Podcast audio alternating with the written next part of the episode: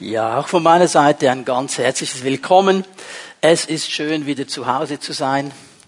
Wir waren ja die letzten drei Wochen in Israel unterwegs und das ist eine tolle Sache. Aber zu Hause ist es immer am schönsten.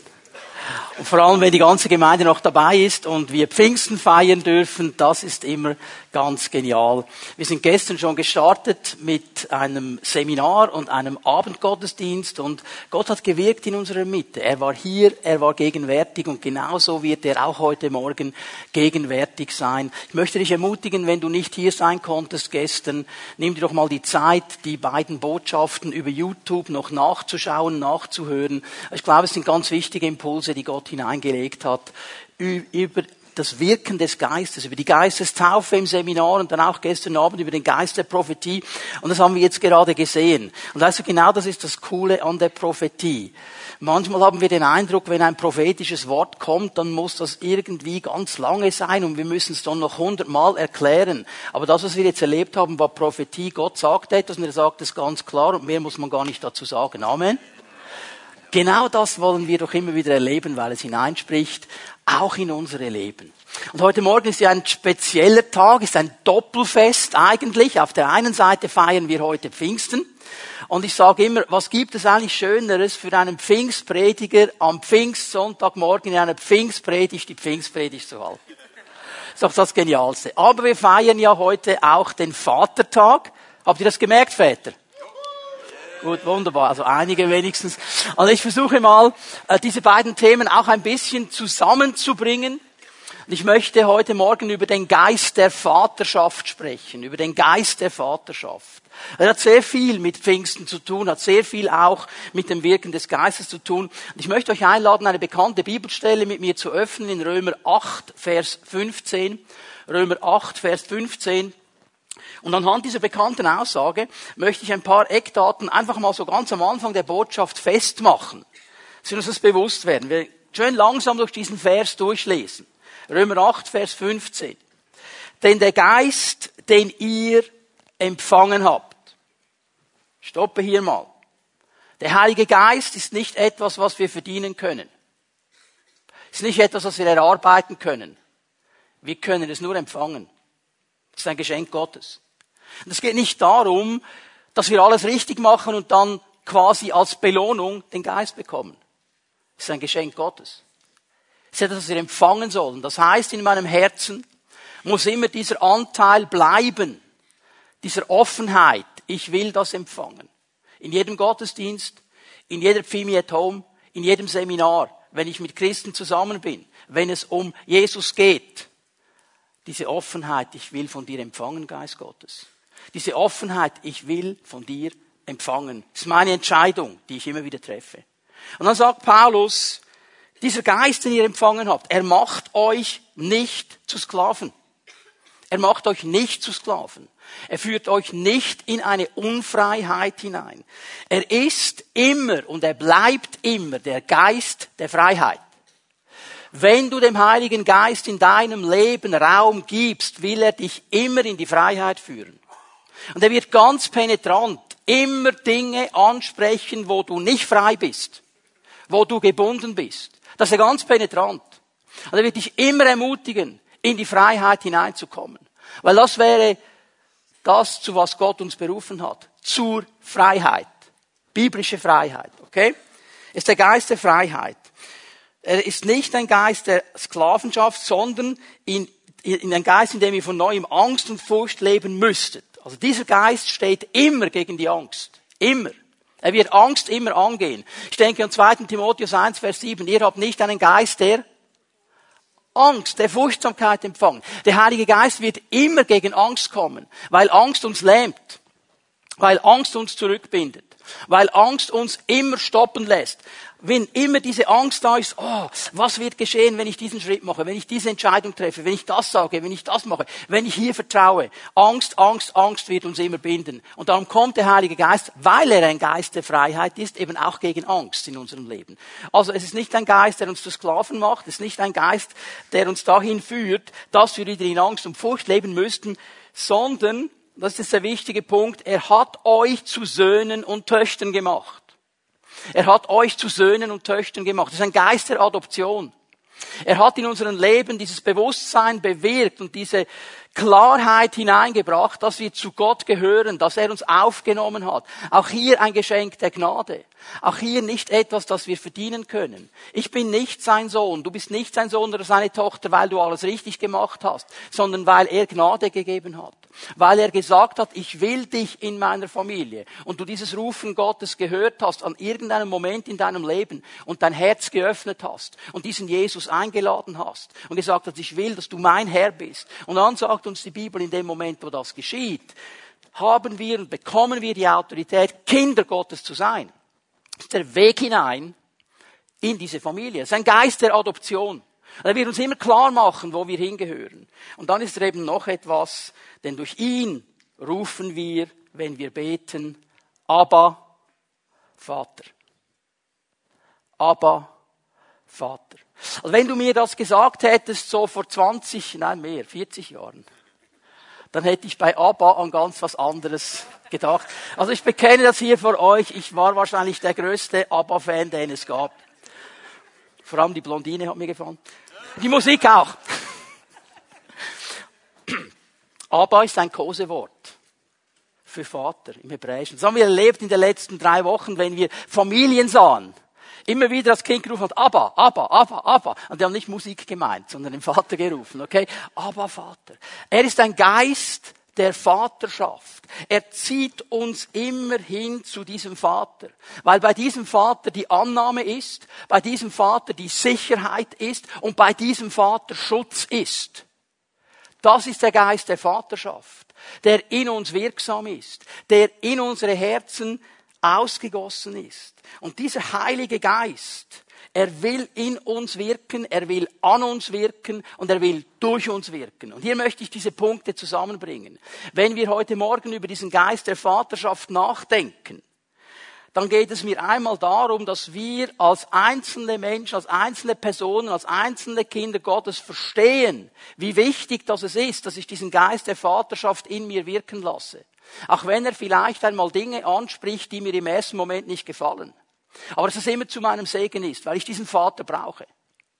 Und das Zweite aber, wenn wir heute Vatertag haben, dann, liebe Väter, liebe Männer, möchte ich euch sagen, dieser Geist der Vaterschaft in dem, was er tut, ist für uns auch ein Vorbild, wie wir unsere Vaterschaft leben sollen.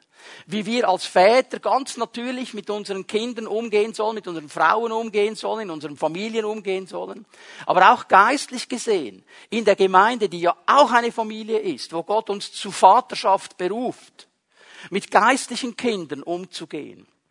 Diese Punkte, die ich euch heute Morgen zeigen werde, es sind drei wichtige Aufgaben, die mir aufs Herz gekommen sind, die dieser Geist der Vaterschaft immer verfolgen wird. Die sollen uns helfen und sie sollen uns freisetzen. Und ich habe gebetet in der Vorbereitung für diesen Gottesdienst, dass diese Wahrheiten uns freisetzen für unser geistliches Leben, dass sie dich aber auch freisetzen als Vater in deiner natürlichen Familie. Und auch vielleicht Dinge, die ganz schwierig waren, plötzlich in einem neuen Licht erscheinen können. Weil du verstehst, ich habe hier einen Geist der Vaterschaft, der mir hilft, Vater zu sein. Auch in den ganz praktischen Fragen. So was tut dieser Geist der Vaterschaft? Das erste, was ich betonen möchte, und das werde ich relativ kurz machen, weil über dieses Thema haben wir in diesem Jahr schon ganz lange und viel gesprochen, Identität. Der Geist der Vaterschaft wird immer Identität stiften. Das ist wie in seiner DNA. Das gehört einfach zu ihm.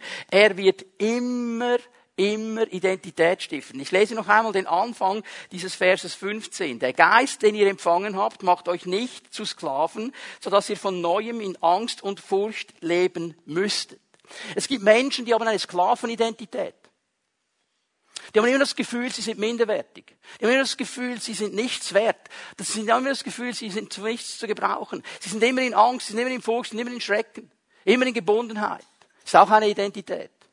Und mit dieser Identität wirst du immer, immer ein Loser sein. Du wirst nie gewinnen können. Weil immer dann, wenn du etwas Neues anpacken willst, sagt dir diese Identität, vergiss es. Schaffst es eh nicht. Dann wirst du so zu einem Menschen, der ähnlich zu vergleichen ist mit diesem Fuchs. Aesops Fabeln kennt ihr? Diese Tierfabeln, die uns Wahrheiten eigentlich erklären wollen. Und dieser Fuchs, habt ihr ihn so vor Augen mit seinen kleinen Stummelbeinchen? Der kommt vorbei in einem Rebberg, Andreas weghören. Und er sieht diese schönen Trauben und er denkt, das wäre jetzt ein wunderbarer Snack. Diese Trauben. Weil die glitzern so wunderbar in der Sonne. Und sie sehen so saftig aus und sie sehen so gut aus. Und, und er versucht mit seinen Stummelbeinchen nach oben zu springen.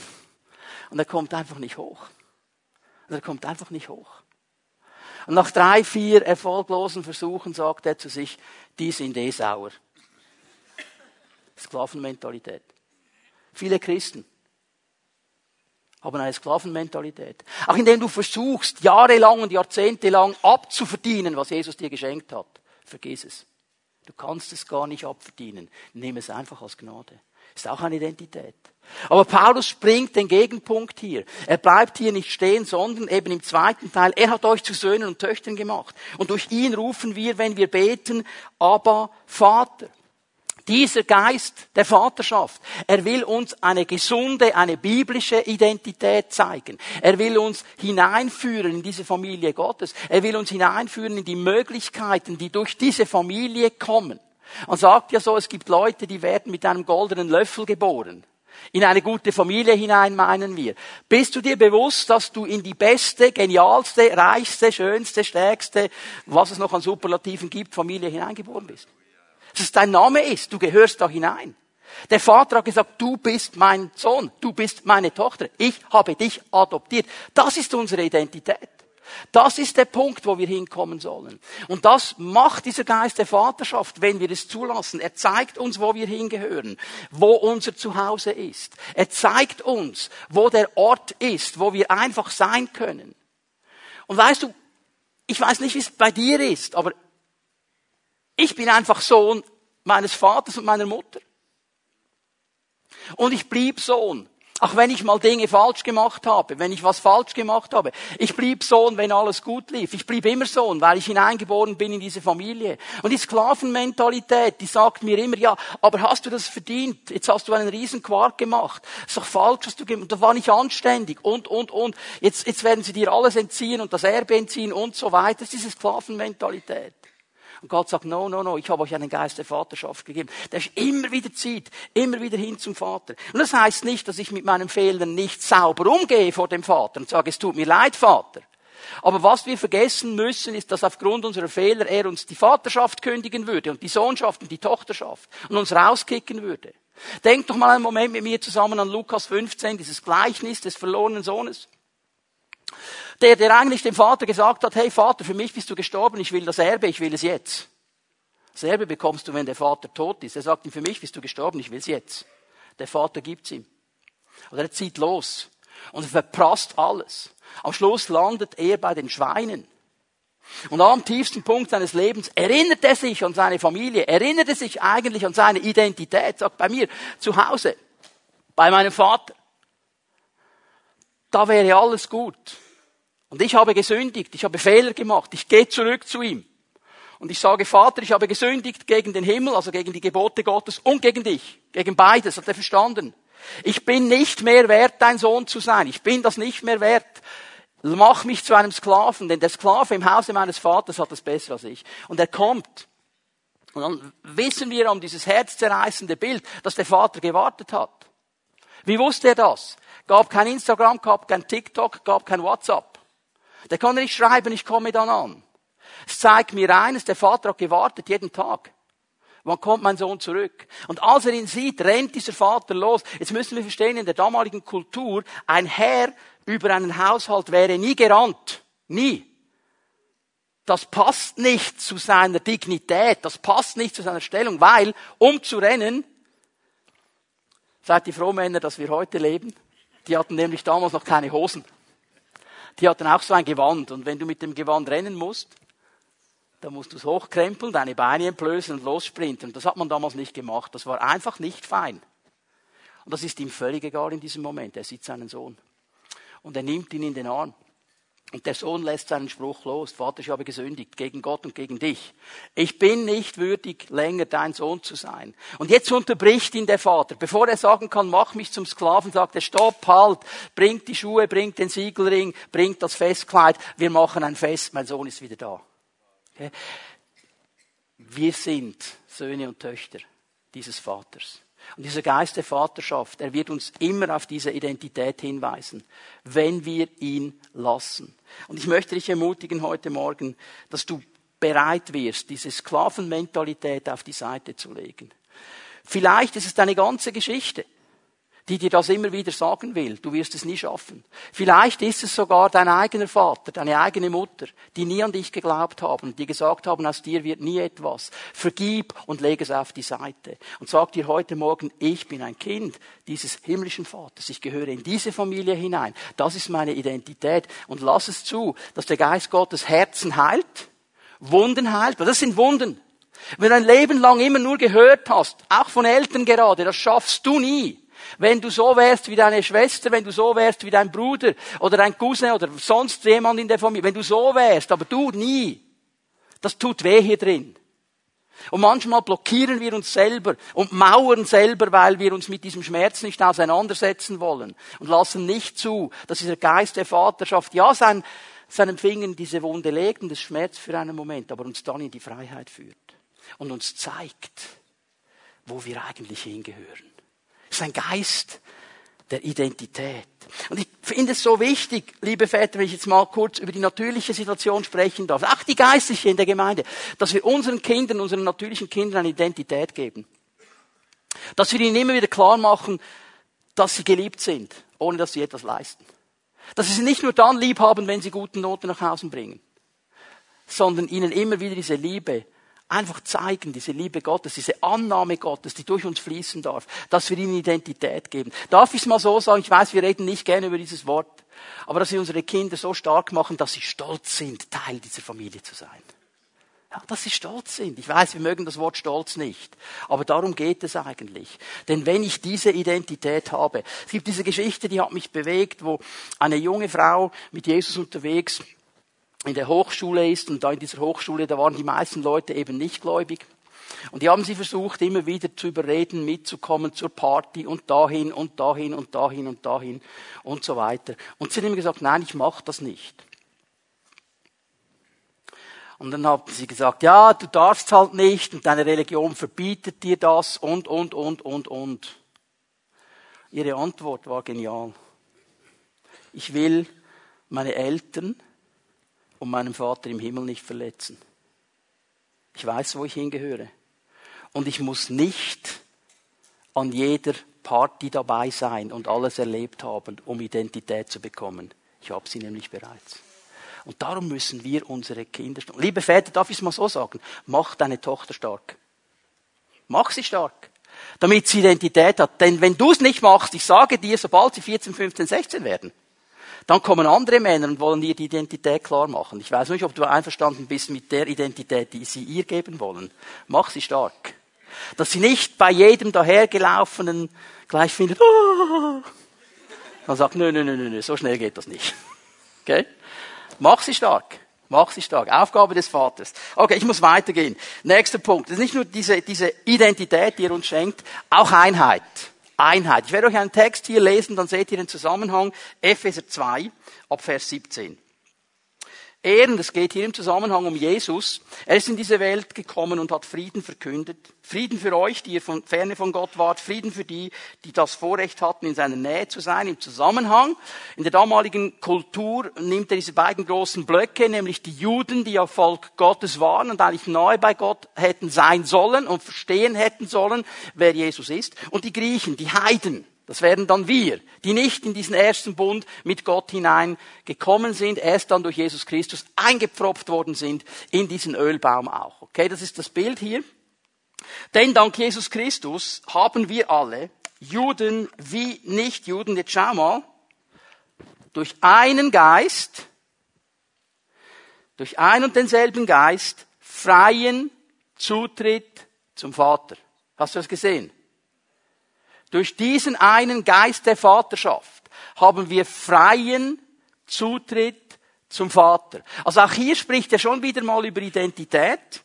Vers 19, ihr seid jetzt also nicht länger Fremde ohne Bürgerrecht, sondern seid zusammen mit allen anderen, die zu seinem heiligen Volk gehören, Bürger des Himmels.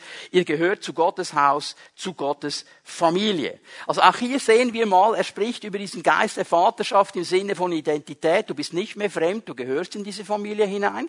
Du hast freien Zugang zum Vater, du darfst kommen. Dieser Zugang ist nicht blockiert. Du darfst in jedem Moment zu deinem Vater im Himmel kommen. Das ist das, was der Geist der Vaterschaft tut. Aber dann macht er eben noch etwas. Dieser Geist der Vaterschaft, hast du genau gelesen, was hier steht in diesem Text. Er will zwei Parteien, die eigentlich nicht zusammenpassen, zu einem machen. Hast du das gesehen? Er will Einheit bringen. Diese beiden Parteien hier, die Juden und die Griechen, er will sie in eine Einheit hineinführen.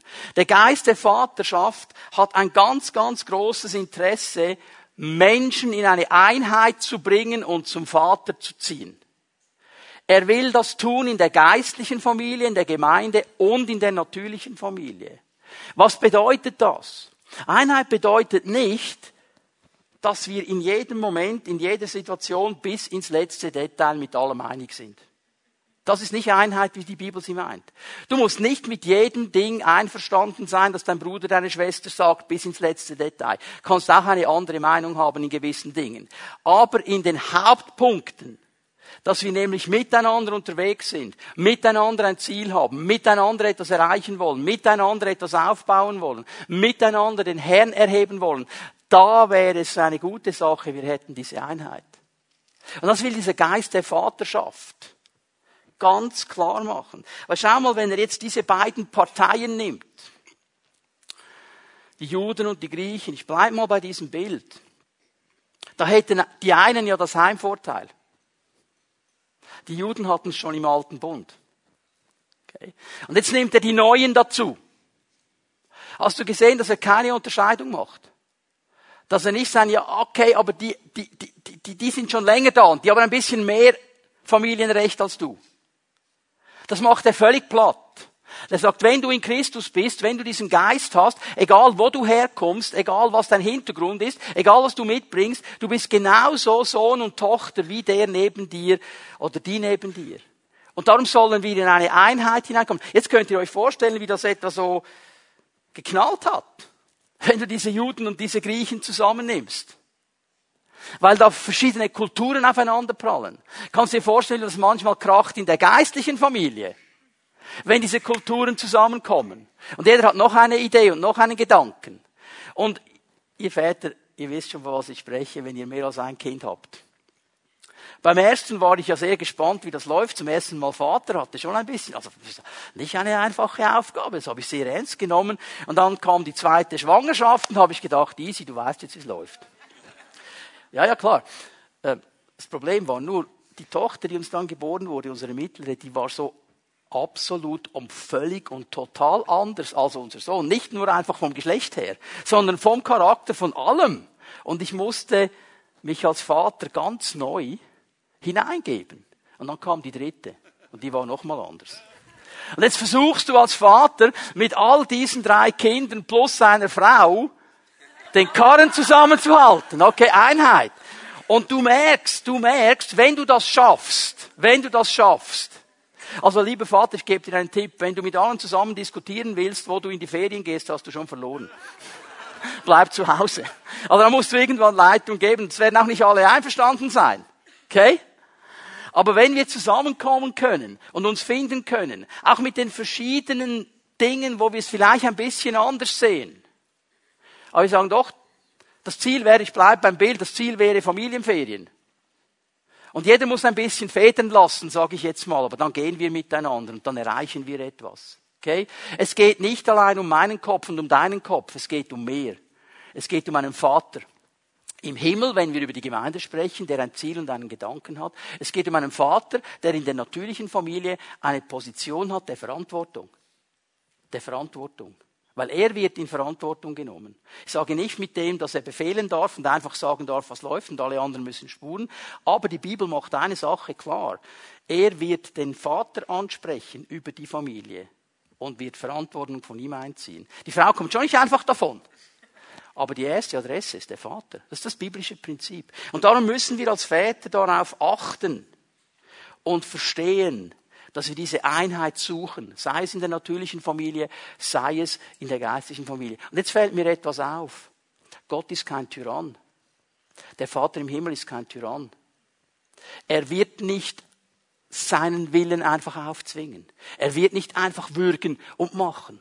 Und manchmal, ja, auch, ich sage jetzt mal aus, aus Überforderung, ist man als Vater ganz natürlich am Punkt, wo man sagt, es ist jetzt einfach so und fertig. ja. ja, manchmal ist das gut, aber nicht immer. Manchmal geht es eben darum, diese Meile noch zu gehen und diese Meile noch zu gehen und diese Meile noch zu gehen. Ganz ehrlich, ich bekenne das auch. Ich bin froh, dass unsere Kinder draußen sind. Es wird nicht einfacher. Aber Gott hilft dir dabei.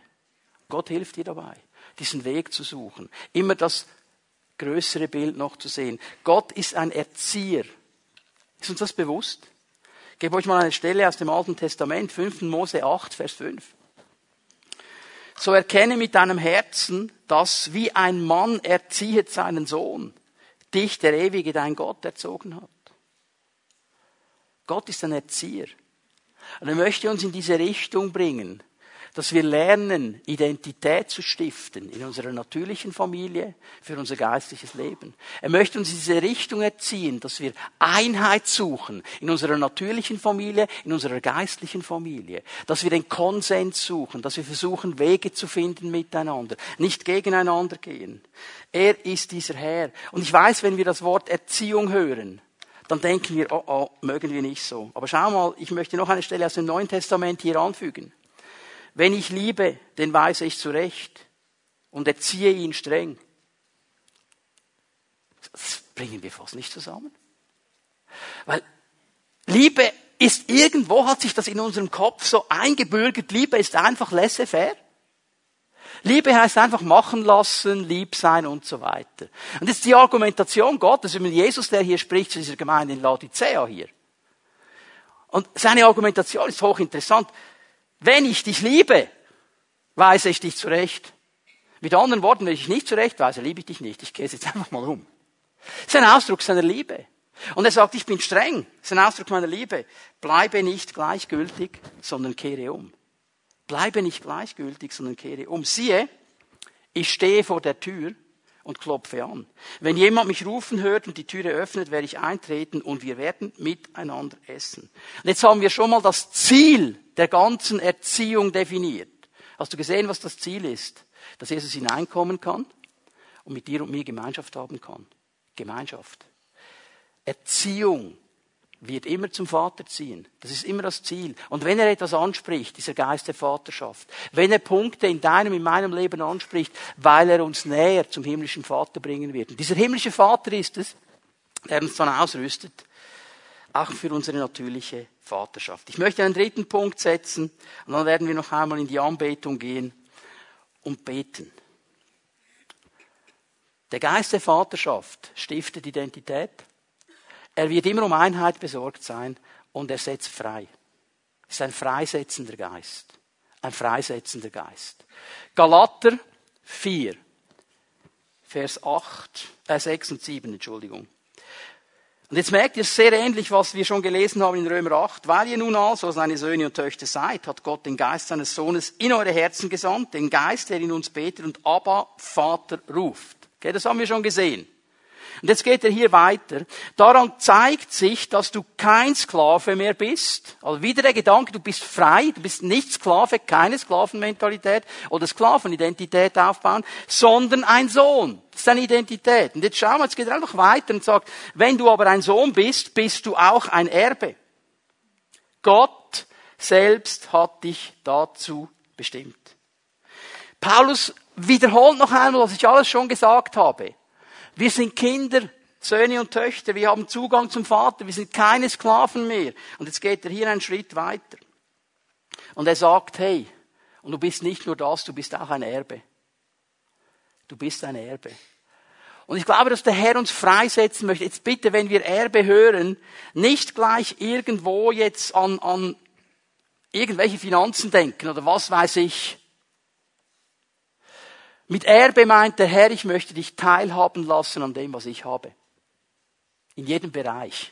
In jedem Bereich. Okay? Ich meine, Erben könntest du theoretisch auch schulden, oder? Habe ich auch schon gehört. Dass sie deine Eltern Schulden hinterlassen. Das ist doch nicht das Erbe, das wir möchten. Aber wir denken dann sofort in eine bestimmte Richtung. Hier möchte der Herr uns einfach sagen, du bist nicht nur mein Sohn, meine Tochter, du gehörst wirklich zu meiner Familie und du sollst Allteil haben an allem, an allem, was ich habe. Ich möchte das in dein Leben hineinfließen lassen. Ich möchte dein Leben berühren. Und Leute, ich glaube, das ist es, was ein gelingendes Leben ist. Das ist es, was ein gelingendes Leben ist. Wenn wir so mit diesem Gott vorwärts gehen können und verstehen, dass dieser Gott in uns sieht, was wir vielleicht selber noch gar nicht erkannt haben. Dass dieser Gott uns kennt, wie wir uns selber gar nicht kennen. Und darum genau weiß, wo er ansetzen muss, um uns freizusetzen, um zu der Person zu werden, die er gesehen hat. Heute ist es ja so eine Sache, man versucht dann die Person zu sein, die man auf den sozialen Medien sieht heute noch ein bisschen virulenter, als, als ich Teenager war. Also ich habe euch ja schon mal, ich habe mich geoutet, ich war ABBA-Fan. Bis zu einem gewissen Alter. Dann war es nicht mehr cool, ABBA-Fan zu sein. Dann kam jemand anders. John Travolta. Also ich hatte die Frisur, ich hatte noch ein bisschen mehr Haare. Ich hatte die Frisur, ich hatte die Lederjacke, ich hatte die Brille. Ich habe versucht zu gehen, wie er geht. Ich mache es euch nicht vor. Identität. Und ich wollte jemand sein, den ich gar nicht bin. Und ich glaube, Gott hat gedacht, hör doch auf, das bist du nicht. Aber das musst du mir nicht erklären wollen. Weil ich wollte jemand sein. Und wenn wir jetzt uns eins machen mit diesem Herrn, der sagt, hey, ich möchte dich freisetzen, dass du die Person wirst, die ich sehe, die ich gedacht habe, was mein Plan ist für dein Leben, das ist gelingendes Leben. Das ist gelingendes Leben. Und mir fällt auf, dass wir hier so eine Tendenz haben, dass wir uns immer versuchen, da wo wir schwach sind, da wo wir Fehler machen, da wo wir Probleme haben, zu verbessern. Wir versuchen da besser zu werden und uns anzustrengen und weiß ich was. Und dann kommt ein Punkt, gib dir mehr Mühe, streng dich an, mach doch ein bisschen. Und ist dir aufgefallen, dass wir uns eigentlich konsequent dann damit auseinandersetzen, wo wir schwach sind? Dass wir uns konsequent mit den Dingen auseinandersetzen, die nicht gut sind. Und wir vergessen, weil wir diesen riesen Berg sehen der Dinge, die wir nicht können, was uns Gott gegeben hat. Und wir rennen etwas nach, das wir vielleicht nie erreichen werden, weil es gar nicht Gottes Plan ist. Gott hat einen anderen Weg. Jetzt möchte ich euch eine Bibelstelle zeigen, die hat mich so immer wieder berührt und sie berührt mich jedes Mal, wenn ich sie lese, weil sie auf den Punkt bringt, was Freisetzung von Gott bedeutet. Und wenn wir das anfangen zu verstehen und es nehmen vom Geist der Vaterschaft in unsere Leben hinein, aber auch lernen, weiterzugeben in unsere natürlichen Familien als natürliche Väter, in die geistliche Familie als geistliche Väter, dann wird so viel an Freisetzung kommen. 1. Korinther 5. Bevor ich die Stelle lesen ich möchte euch kurz den Zusammenhang ähm, hier mal aufzeigen. Es geht hier um eine Situation in der Gemeinde, die Paulus angehen muss. Die ist nicht so positiv. Da war eine Situation von Unzucht und er musste reagieren und sagen, Leute, das geht nicht. Das kann man nicht akzeptieren in der Gemeinde Jesu. Und er musste dann eben nicht nur mit diesem Mann, der diese Unzucht begangen hat, eigentlich sprechen, sondern mit der ganzen Gemeinde, weil die Gemeinde hat gefunden, das ist doch noch cool. Ja, ja, ist doch Gnade, oder? Ist doch alles gut, oder? Und jetzt muss er ihnen das erklären, warum das eben nicht gut ist. Und er bringt ein interessantes Bild, Vers 7. Macht es daher so, wie man es vor dem Passafest macht. Entfernt den alten, durchsäuerten Teig, damit ihr wieder das werdet, was ihr doch schon seid. Ein frischer, ungesäuerter Teig. Ihr seid es, weil der geopfert wurde, der unser Passalam ist, Christus. So, er bringt das Bild des Passas. Jetzt bei uns, in unserer Kultur, was machen die Kinder an Ostern? Was suchen sie? Ostereier, ja, wir verstecken sie und die Kinder suchen sie. So unsere Osterkultur, okay? Jetzt müssen wir verstehen, Passa, das wäre ja das Osterfest, sage ich jetzt mal, bei den Juden. Da gab es eine andere Tradition, die gibt es bis heute. Da verstecken die Eltern in der Wohnung so Klümpchen von Sauerteig. Und die Kinder haben die Aufgabe, den Sauerteig zu finden. Genauso wie unsere Kids die Eier suchen, suchen die den Sauerteig. In der ganzen Wohnung weil dieses kleine Stückchen Sauerteig den ganzen Teig durchsäuern kann. Und darum muss es rausgefegt werden vor Passa. Okay? Und das ist das Bild, das er bringt. Sagt darum müsst ihr reagieren, wenn so eine Person da ist, die wie Sauerteig die anderen anstecken will. Jetzt geht es mir aber um etwas anderes. Entfernt den alten Sauerteig, sagt er, schau mal auf diese Aussage. Unterstreich sie in deiner Bibel, die ist wichtig.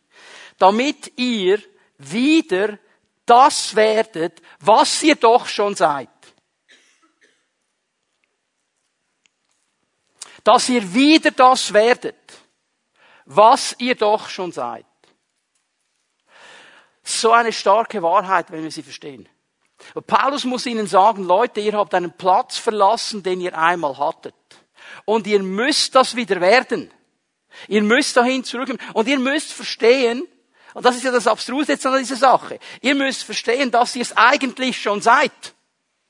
Auch wenn ihr am falschen Ort steht im Moment. Und warum seid ihr's? Wir lesen mal ein bisschen weiter. Weil der geopfert wurde, der euer Passalam ist, Jesus Christus. Weil Jesus Christus an diesem Kreuz gestorben ist für dich und für mich, haben wir eine Stellung, eine Position bekommen, eine Identität bekommen, die keiner von uns verdient hätte. Und jetzt gilt es, in dieser Identität zu leben. Das sind wir schon. Ja, jetzt okay, ehrlich gesagt, ja. Manchmal leben wir nicht so. Und genau das geht er jetzt an und sagt, hey, werdet doch wieder das, was ihr schon seid. Jetzt, was heißt das für mich? Es heißt, ich habe eine, ein Potenzial. Ich habe in mir Dinge, die Gott mir gegeben hat. Das bin ich. Und durch Christus wird das freigesetzt. Und ich muss lernen in meinem Leben, da wieder hinzukommen, wo er mich eigentlich schon gesetzt hat. Ich muss das wieder neu entdecken, was er mir schon geschenkt hat. Und das ist nicht Stress sondern es ist dieses Vorwärtsgehen mit dem Heiligen Geist. Wo er dann sagt, hey, aber das ist doch nicht, das bist doch nicht du. Das ist nicht deine Sache. Das ist gut für ihn, das ist gut für sie, ist nicht deine Sache. Geh doch deinen Weg. Kopier doch nicht, was die anderen machen. Geh doch deinen Weg mit mir zusammen. Sei doch der, der du bist. Und dann kommt Ruhe. Und dann kommt Friede. Und Leute, ich glaube, wenn wir das lernen und uns einander freisetzen, dass wir das wieder werden, was Gott sieht, dass wir das wieder werden, was Gott schon lange sieht und uns freisetzen. Dass wir aufhören mit dieser Gleichschalterei und jeder muss gleich und jeder muss so. Ja, es gibt gewisse Dinge, da können wir nicht schalten, das ist klar. Aber es gibt ganz viele Dinge, das ist eine Freiheit. Und da sind wir verschiedene Charaktere. Da sind wir verschiedene Personen. Da sind wir anders geschaffen vom Herrn. Und da sollen wir die Person werden. die der Herr uns sagt. Ich kann mich erinnern an eine Situation, ich musste, ich sage jetzt bewusst, ich musste in einem Gottesdienst übersetzen. Einen Mann, der hat Englisch gesprochen. Die, die mich kennen, ihr wisst, das ist nicht ein großes Problem für mich. Ich kann gut übersetzen aus dem Englischen. Aber das war so schwierig. Weil der Typ, der war jetzt so total und völlig, aber total anders als ich. Total anderer Charakter. Und dann fliegt er los mit seiner mm, weinerlichen Stimme. Und dann fängt er an zu weinen da vorne. Und ich habe gedacht, hey Junge, was ist jetzt los? Das bin ich, ich bin nicht so. Ich bin nicht so. Ich bin anders. Ich traure auch. Ich weine auch. Aber nicht auf der Bühne. Ich bin anders. Jetzt nichts dagegen. Er ist so. Aber es war für mich so ein Bild, es war so schwierig für mich, den zu übersetzen, weil er so total anders war. Jetzt hätte ich ihm sagen müssen, hey, bitteschön, wenn du willst, dass ich dich übersetze, sei so wie ich. Oder er hätte sagen können, ey, also bitteschön, wenn du mich übersetzt, sei so wie ich, bring mir einen anderen. das wäre auch legitim gewesen. Verstehen wir? Aber wir möchten gerne alle so gleichschalten. Nein, hör mal, Gott hat einen Plan über deinem Leben. Gott sieht etwas über deinem Leben. Er sieht dich als eine Person, die er geschaffen hat, mit Gaben, mit Talenten, mit Möglichkeiten, mit Potenzial. Und das ist einzigartig. Und das bist du. Und da möchte er dich freisetzen. Und das möchte dieser Geist der Vaterschaft machen. Dass wir lernen, auf ihn zu hören, mehr auf ihn zu hören, als auf andere, die uns irgendwelche Dinge zeigen wollen. Und wenn ich auch hier jetzt mal ganz konsequent auch auf die natürliche Familie noch einmal gehe, liebe Väter, Ihr habt ja lange gemerkt, eure Kinder sind verschieden. Hast du mal Gott darum gebetet und gebeten, dass er dir das Potenzial in jedem einzelnen Kind zeigt? Dass er dir zeigt, was seine Pläne und Gedanken sind? Und du dann hilfst, das freizusetzen in diesem Kind?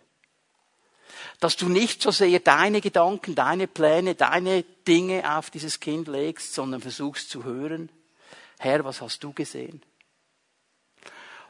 Und dann dem Herrn hilfst und deinem Kind hilfst, das zu werden, was es eigentlich in Christus schon ist. Das wäre die Freisetzung. Und das möchte der Herr mit uns machen, mit jedem Einzelnen von uns.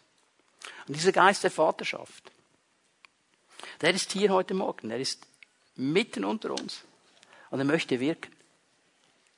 Und er möchte Menschen berühren, die immer noch kämpfen mit diesen Identitäten.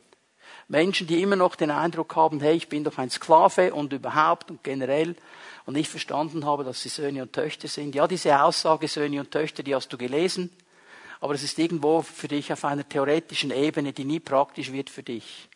Das muss hinunterkommen, auf diese praktische Ebene, dass du weißt, ich bin ein Sohn, eine Tochter. Und dann ist diese Freisetzung, die der Herr schenken möchte. In dein Leben hinein, in mein Leben hinein. Dass wir genau wie es Paulus hier geschrieben, sind, geschrieben hat, dass wir wieder das werden, was wir doch eigentlich schon sind. Weil er es so geschaffen hat. Dass wir loslassen, was wir so stark festhalten, weil wir es wollen. Und er sagt, ich habe was ganz anderes für dich. Und etwas viel Besseres für dich. Ich habe mir gewisse Dinge in meinem Leben nie ausgesucht und ich hätte sie mir nie ausgesucht, nie. Ganz ehrlich, ich wäre nie ins Wallis gezogen, nie. Das war die Adresse, die war nicht auf meiner Agenda, aber es war auf Gottes Agenda. Und Gott, ja, ich kürze es jetzt ab, er musste schon ein bisschen ansetzen. Aber ich muss dir heute sagen, das waren mit die sieben besten Jahre meines Lebens. Etwas, was ich nie gesucht hätte. Aber Gott hat es gesucht. Wieder werden, was wir eigentlich schon sind. Und ich glaube, da möchte Gott uns begegnen. Können wir aufstehen miteinander? Die Lobpreise, ich bitte euch nach vorne zu kommen.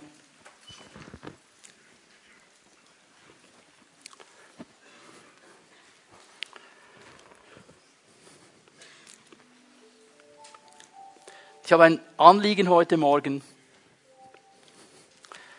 dass wir es ein bisschen speziell machen.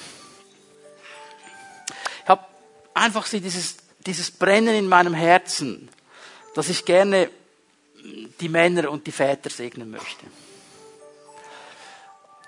Und ich möchte euch gerne einladen, liebe Väter, liebe Männer, hier nach vorne zu kommen. Jetzt mal nur die Männer im Moment. Jetzt machen wir mal Mans first. Also muss niemand, wenn du sagst, brauche ich nicht, will ich nicht, du darfst gerne am Platz bleiben. Aber ich möchte dich einladen, diese äh, Väter, diese Männer. Und ich möchte einfach beten, ich möchte euch von hier vorne segnen, dass dieser Geist der Vaterschaft auf euer Leben kommt. Dass diese Identität von Gott auf euer Leben kommt. Dass diese Freisetzung von Gott auf euer Leben kommt. Und dass ihr freigesetzt werdet für das, was Gott sieht in eurem Leben. Dass ihr zu Männern Gottes werdet die in dieser Kraft vorwärts gehen können, in diesem Geist der Vaterschaft. Sei es in der natürlichen Familie. Und auch wenn du jetzt sagst, ja, meine Kinder, die sind schon erwachsen, die sind schon lange draußen. Weißt du was? Die sind immer noch froh, wenn du ihnen Identität gibst. Die sind immer noch froh, wenn du sie freisetzt. Die sind immer noch froh, wenn der Papu Zeit hat. Immer noch. Das wird nie aufhören. Der Vater ist immer Vater. Und dafür möchte ich beten. Ich möchte dich einladen, wenn du die Freiheit dazu hast, deine Hände auszustrecken. Und ihr, die ihr am Platz geblieben seid, bitte streckt eure Hände auch hier nach vorne aus. Macht uns eins, macht euch eins mit diesem Gebet. Vater, ich danke dir für diesen Moment, wo wir als Männer vor dir stehen. Und ich bitte dich, Vater, dass du jeden einzelnen Mann berührst, jetzt in diesem Moment, mit deiner Kraft und mit deiner Gegenwart. Und ich bitte, dass dieser Geist der Vaterschaft über diese Männer kommt und sie durchströmt mit neuer Identität, mit Freisetzung, mit Kraft, mit Heilung, mit Freisetzung. Herr, dass dieser Geist der Vaterschaft sie erfüllt und auf eine neue Ebene bringt sie stärkt in ihrer Aufgabe als Männer und als Väter in unserer Gesellschaft, vorwärts zu gehen und etwas von deiner Liebe, deiner Identität und deiner Kraft den anderen Menschen weiterzugeben. Den Menschen, mit denen sie zu tun haben, in der Gemeinde, an ihren Arbeitsplätzen, den Menschen in ihrer Familie, ihren Kindern, dass sie diese Aufgabe und Herausforderung ganz neu anpacken. Und ich bete jetzt in diesem Moment, das ist der Impuls, den ich bekomme vom Herrn, für die Väter, die hier vorne stehen und die einen Riesenkampf haben in der Erziehung im Moment. Du kämpfst mit einem deiner Kinder und das Kind scheint nicht zu hören und du hast innerlich schon fast aufgegeben. Und ich möchte jetzt beten für Weisheit von Gott, dass du das Herz gewinnst dieses Kindes, dass du nicht aufgibst. Hör nicht auf für dieses Kind zu kämpfen. Hör nicht auf, für dieses Kind zu beten. Hör nicht auf, die Worte Gottes auszusprechen über diesem Kind. Hör nicht auf. Als Vater hast du eine Verantwortung, genau das zu tun. Und ich bete für geistliche Väter unter uns, die leiten, die Pfimiet Homes leiten, die Arbeitsgruppen leiten. Und du vielleicht auch das eine und andere Mitglied in deiner Gruppe hast, wo du denkst, wie viel Male noch? Hör nicht auf zu beten. Hör nicht auf zu kämpfen. Hör nicht auf, die Worte Gottes auszusprechen. Bleib dran. Das ist der Geist der Vaterschaft. Und ich danke dir, Herr, dass du jetzt in diesem Moment etwas versiegelst im Herzen dieser Männer. In Jesu Namen. Amen. Amen. Danke, liebe Väter.